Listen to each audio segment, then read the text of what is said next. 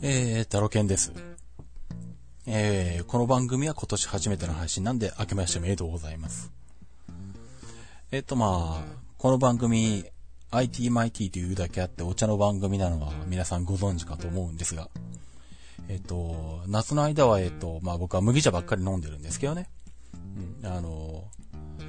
ウーロン茶とか緑茶だとカフェインが多くて、あの、そうするとあの、利尿作用があるから結構トイレに、あの、行くことが増えるので、まあ、それを避けるのと、プラスまあ、ミネラル分を取りたいというのもあって、えっ、と、麦茶を飲んでるんですけど、家でもね、あのー水出し麦茶を買ってきて、えー常に冷蔵庫で作っておいたりするんですけど、あ、でもあれなんですね。あの、ちょっと前に気がついたんですけど、あの、自分で作る水出し麦茶って、結構ミネラル分入ってないやつあるんですね。っていうか、むしろ入ってない方が普通っぽいんですね。うん。なんで、あ、これはちょっと、夏は気をつけないといけないなと、ミネラル取ってるつもりで取れてないのかとかいうことに気がついたんですけど。まあ、相当前の話なんですけどね、それは。で、まあ、夏はそうやってみ、あの、麦茶を飲んでいるんですけど、えーっと、冬でも基本的にまあ、冷たいお茶を飲む方なので、家であったかいお茶を飲むことはまずほとんどないんで、よほど寒くない限りはですね。なので、常に冷蔵庫であの、冷たいお茶を作ってあるんですけど、麦茶は冬に飲むとちょっと一個欠点がありまして、麦茶ってあの、体温を下げる作用があるんですよね。で、さすがにあの、この冬寒い時はめちゃめちゃ寒くて、もう本当にあの、石油ファンヒーターを買わないとダメなんじゃないかと静岡でさえ思うぐらい寒い時もあったので、あの、ちょっと麦茶は良くないだろうと、さすがに。なんか代わりに何かないかなと思って、で、たどり着いたのがほうじ茶なんですね。で、今はまあ水出しのほうじ茶を買ってきて、まあ冷蔵庫で、やっぱり冷たいのを作ってるんですけど、でまあ、普段冷たいのを常備してあって、どうしても寒い時はそれをあの、鍋かなんかで沸かしたりとかしてね、飲むとか。まあ、えー、そんな感じで済ましてるところなんですけど。うんで、まあ、そのなんだ、水出しで自分で作るお茶と並行して、あの、そのお茶がたまたま切れた時に、あの、すぐに飲めるようにっていうことで、ペットボトルのお茶も買ってきてあるんですね。で、まあ、安いドラッグストアとかで買うんですけど、コンビニで100円とかだと割高なんで。で、最近、えっ、と、それでマイブームになってるのがですね、あの、イオンの出しているハトムギブレンド茶っていうやつ。これが、えっ、と、2リットルで、税込み122円か3円ぐらいで、イオン系の店だと売ってたりするので、でも結構美味しいんですよね。あっさりしてるというか、あの、なんだろう。特別すごい美味しいわけじゃないんですけど、あの、非常にこう、なんだろう。尖ったところがなく、あの、まろやかにというか、ごく自然に飲めてごく自然に美味しくて後味も悪くないっていうことで、まあ最近これが気に入ってますかね。16社が安ければ16社とかでもいいんですけどね。なんで最近はそのハット麦ブレンド茶とほうじ茶の2本立てで、えーゆえー冬は過ごしていますね。は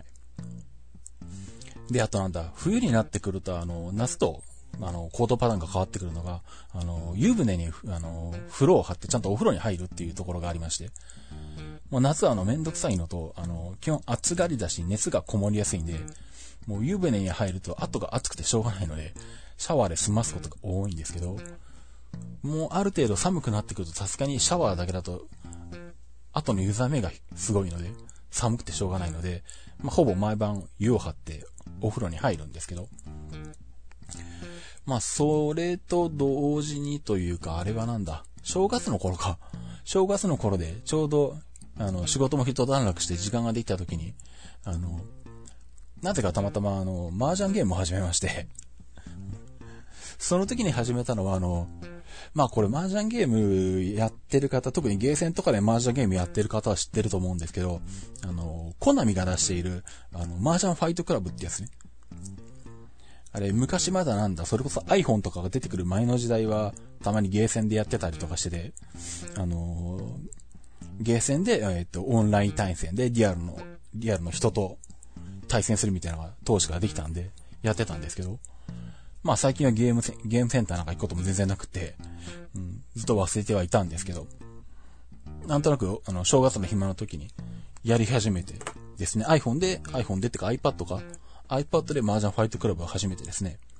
で、まあこれ基本的に無料なんですけど、中であの MG っていうまあコインを使うんですよね。一回、一日一回ログインすると 100MG とかもらえるんですけど、あの、プレイにかかるのが結構高いんですよね。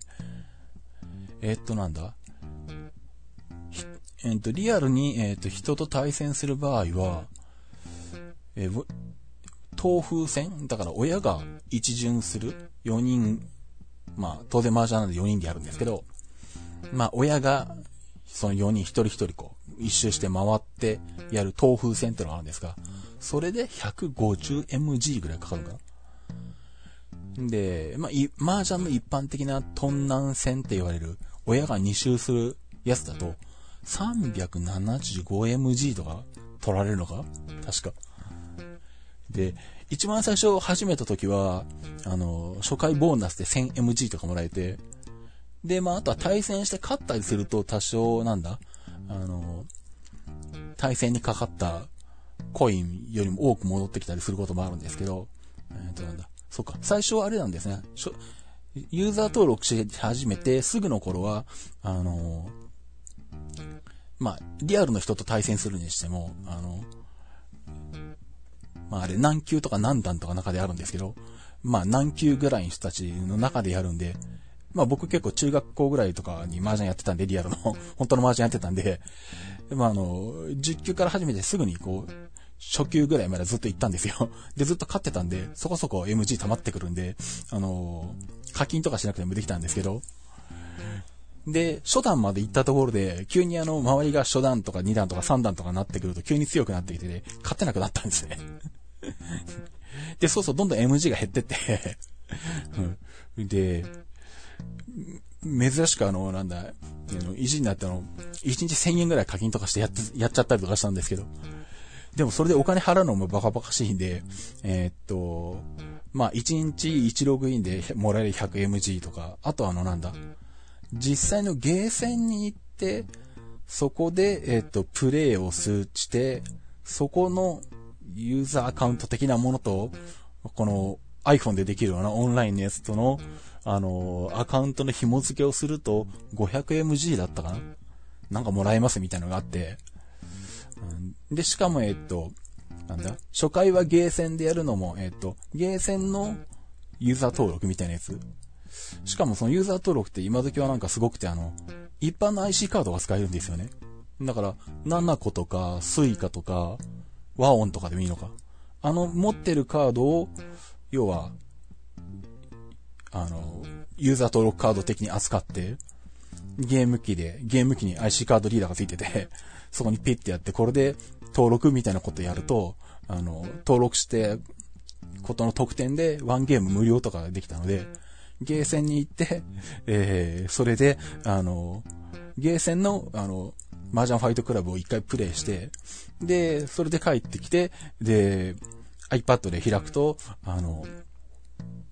ゲーセンでユーザー登録したので特典で 500mg とかもらえてまたそれでやってるみたいなことを やってはいたんですけどね。なんで今時はなんだ、ゲーセンのゲームでもなんだ、そういう7個とか一般の IC カードで使えるんだみたいな。まあ今時のゲーセンも変わってるもんだなと思いながらね。まあ二度と行ってないんですけど、ゲーセンには。まあそんなんで、えっ、ー、と、麻雀ファイトクラブやってたんですけど、で、そうするともうあのなんだ、なんせ、結構かかってくる費用が大きいので、もう意地でも勝たかね、勝たなきゃと思って、めっちゃ真剣にやるんですよね。なんであの、ゲームやってるはずなのに全くリラックスできなくて疲れるみたいなことになってきてね。もう最初でちょっとこれはどうかなと思って。で、もうちょっと気楽にやれる麻雀ゲームはないのかっていうので、えっと、別の麻雀ゲームをやり始めて、それが、なんだっけ。えっとね、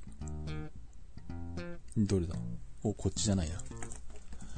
えっと、iPhone じゃなくてね、Xperia の方でね、主にやってること多いんで、えっと、まあ去年 Android を、っていうか au に MNP した時に手に入れた、えっと、Xperia Z3 ですね。これの、えっ、ー、と、なんだ、東海伝ってやつか。うん。まあ、この中で、えっ、ー、と、各麻雀漫画のキャラクターとなってやるみたいなのがあって、一番最初にあの、できるのはあの、赤木なんですけどね。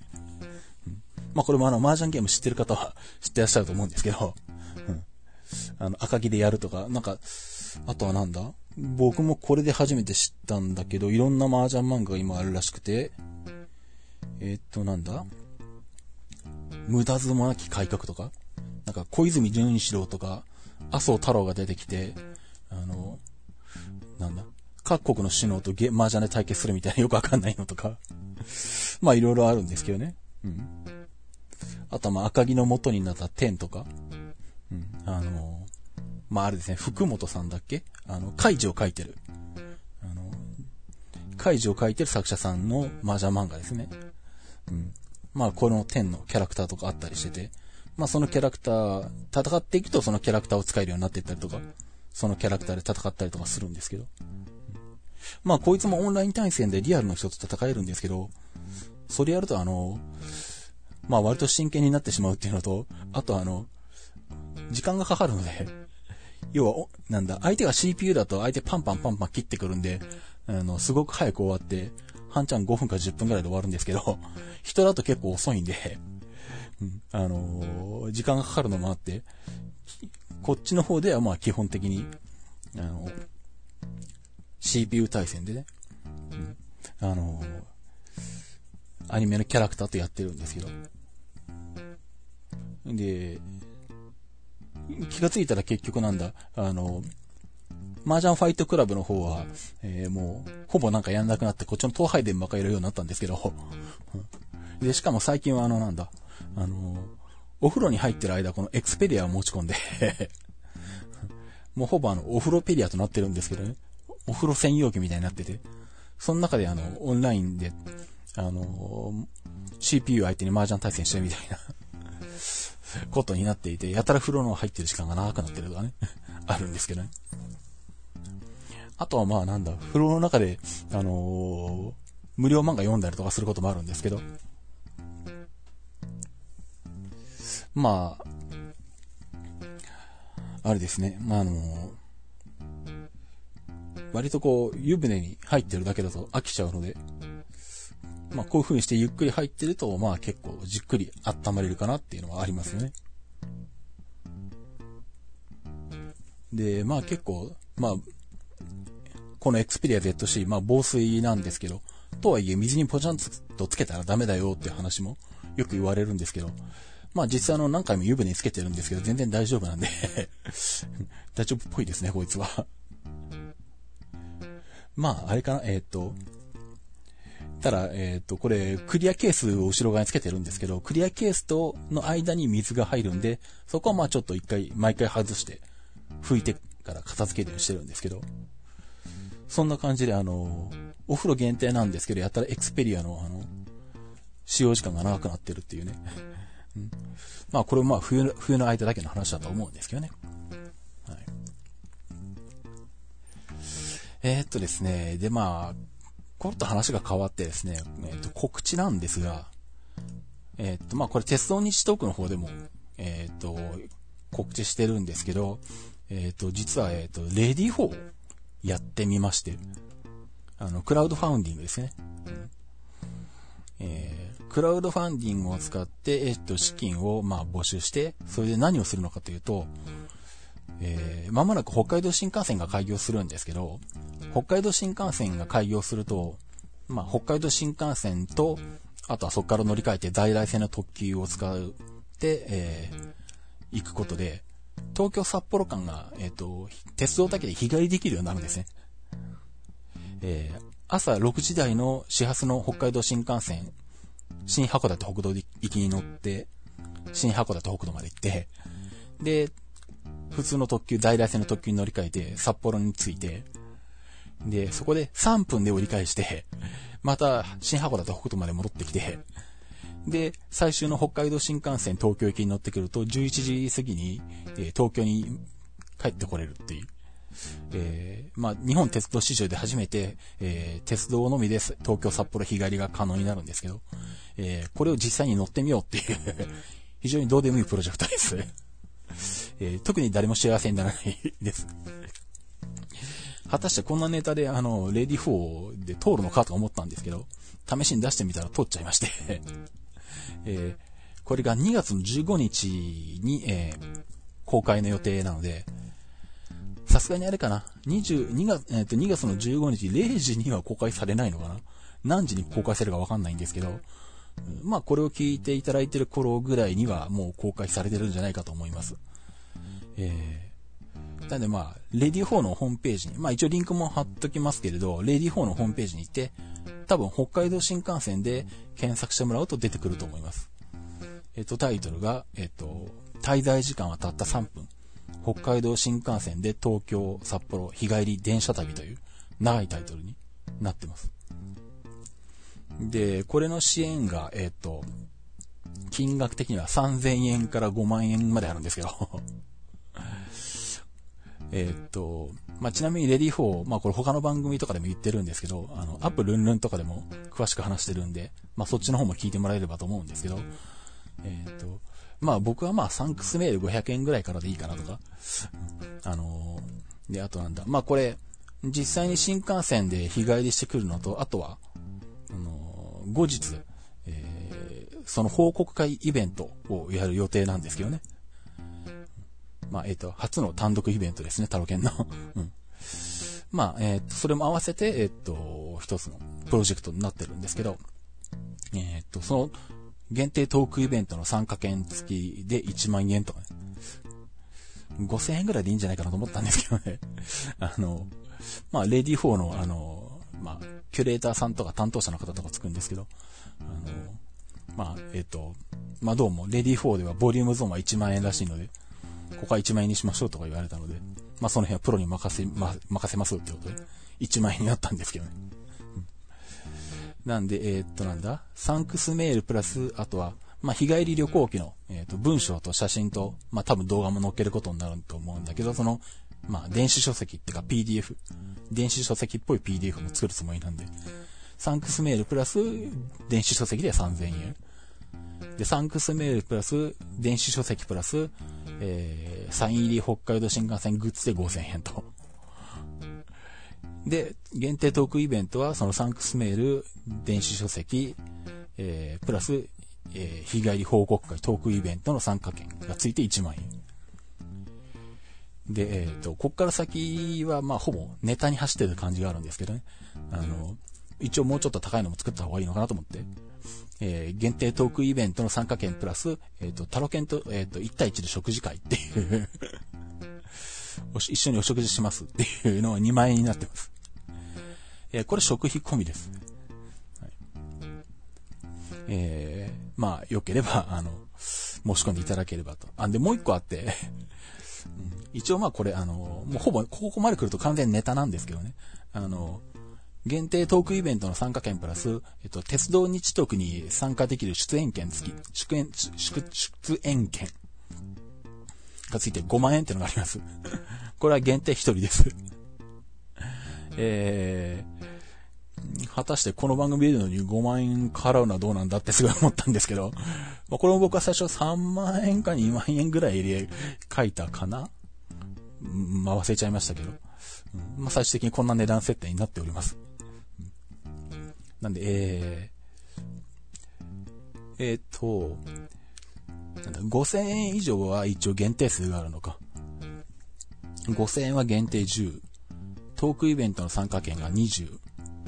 で、食事会が4。えー、鉄道日特出演券が1か。という風になってますんで、えー、まあ、よろしければ、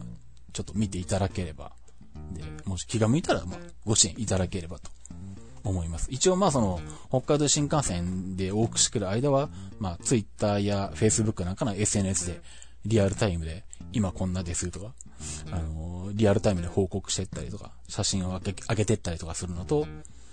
まあ動画配信もやります。まあただ列車乗ってる間は動画配信は多分難しいと思うんで、まあ乗り換えとか、出発する前とか後とか、あとあの、札幌駅で乗り換えるのに走ってるところとかね。あとひょっとしたらなんだ、あの、大々線の北海道新幹線から乗り換えた先のところは一部単線区間もあったりとかするし、あの、ディーゼル特急とかなんで ひょっとしてあの、遅れるかもしれないんですよね2分遅れたら多分乗り換えできない可能性もあるんで 失敗する可能性もあるんですけど。一応、えっと、失敗しても戻ってこれるところまでは戻ってきます。うん、で、その場合は東京にたどり着けて仙台までになると思うんですけどね。仙台までになったらどうしようかな、ホテルとかね。最終なんで泊まんなきゃいけないんですけど。まあいいや。うん。なんでまあその辺の模様は動画で、リアルタイムで発信できたらなと思ってます。で、まあ、あとはその様子を、まあ、えっ、ー、と、まとめてと、えっ、ー、と、イベントで、まあ、こんなんでしたよっていうことを、まあ、僕が話すので、まあ、そんなことも含めたプロジェクトになってますんで、よかったら、あの見ていただいて、えー、よろしければ、支援いただければと思います。えっ、と、ちなみに、えっ、と、札幌日帰りするのが、5月の21日、21日土曜日になってます。で、その後の報告会イベントが、7月の24日15日、あ、じゃあ、7月の24日土曜日の15時から、まあ、多分2時間ぐらいなると思います。で、まあ、報告会イベント参加券付きで申し込んでいただきつつも、えー、ご都合で来れないという方には、この、えっ、ー、と、トークイベントを、えー、撮影した DVD を、え、プレゼントという形になってます。で、一応このトークイベントは、えっ、ー、と、後でポッドキャストとかで配信はしませんっていう感じにやろうとしてます。場所、えっ、ー、と、場所も決まってまして、トークイベントの場所が、えっ、ー、と、コワーキングスペース茅場町小江戸という、えー、ところです。まあ、地下鉄の茅場町駅から徒歩2、3分ぐらいの場所になってます。まあ、あとこれは、えっと、ここのレディ4のページには載ってないんですけど、まあ、このトークイベントがまあ午後3時から始まって、まあ5時ぐらいとかに終わると思うんで、それぐらいのつもりでいるんで、まあその後、あのー、飲み会みたいな、二次会みたいなこともできたらなと思ってます。まあもちろんこのプロジェクトが成立しないと いけないんで、あのー、まあまずはそこが第一目標なんですけど、まあ、えー、それができたらまた、あのそういった告知もしていきたいと思いますんで、えー、よかったら、あの、レディ4のページの方に行っていただいてですね、えー、北海道新幹線で検索していただければ出てくると思います。まあ、あと、順番、えっ、ー、と、なんだ、ここの ITMIT の方にも、えっ、ー、と、リンク貼っておきますんで、えー、よろしくお願いします。